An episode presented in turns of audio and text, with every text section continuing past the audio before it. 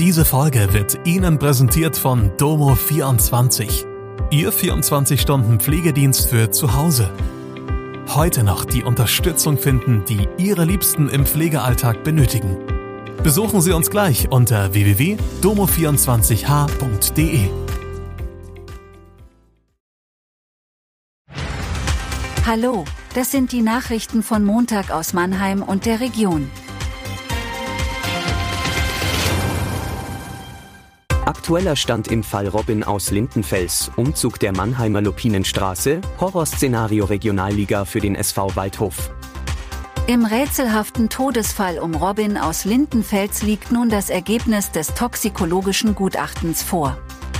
Demnach soll Robin zum Zeitpunkt seines Todes einen Blutalkoholwert von rund 2,1 Promille gehabt haben.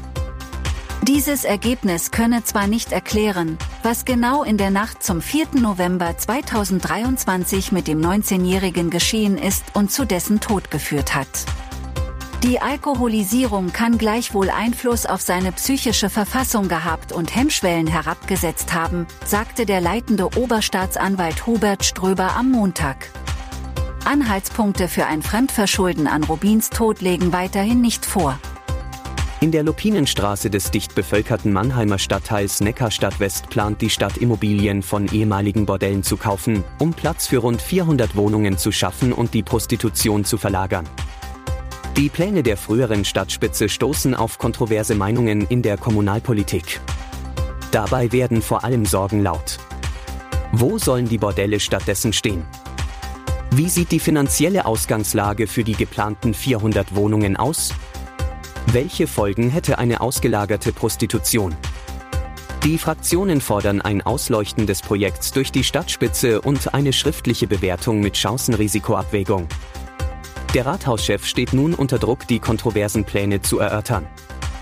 Der Trainer wurde ausgetauscht, im Winter viel Geld für Neuzugänge in die Hand genommen. Und dann stehen da die nackten, erschütternden Zahlen für den SV Waldhof. Aus sechs Partien im Jahr 2024 haben die Mannheimer kümmerliche vier Punkte geholt. Fußballerisch ist auch in den drei Partien unter Marco Antwerpen kein substanzieller Fortschritt zu erkennen. Der SV Waldhof kämpft mit zahlreichen Problemen, angefangen bei der Mannschaftsleistung über Trainerwechsel bis hin zu Defiziten in der Spielerkaderzusammenstellung. Derzeit steht er vor einer ernsthaften Herausforderung, den drohenden Abstieg in die Regionalliga zu verhindern. Die Grundsteuerreform 2025 ist schon lange ausgemachte Sache. Millionen Grundstückseigentümer haben die notwendigen Erklärungen an ihre Finanzämter geschickt. Doch was sie ab kommendem Jahr tatsächlich bezahlen müssen, steht für die allermeisten immer noch nicht fest.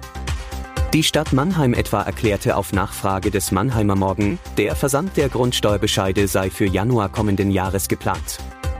Denn wie viele andere Kommunen hat auch Mannheim noch keinen neuen Hebesatz für die Grundsteuer beschlossen, dieser ist aber Voraussetzung für die Berechnung. Vor den baden-württembergischen Kommunalwahlen am 9. Juni dürfte vielerorts nichts passieren, sind sich Experten einig. Es wird also wohl Herbst werden, auch in Hessen werden die Städte und Gemeinden ihre Hebesätze erst im zweiten Halbjahr 2024 festlegen, erklärt das Finanzministerium. Die Kommunen verweisen darauf, dass erst genügend Messbescheide vorliegen müssen, um berechnen zu können, welcher Hebesatz für eine aufkommensneutrale Reform nötig ist.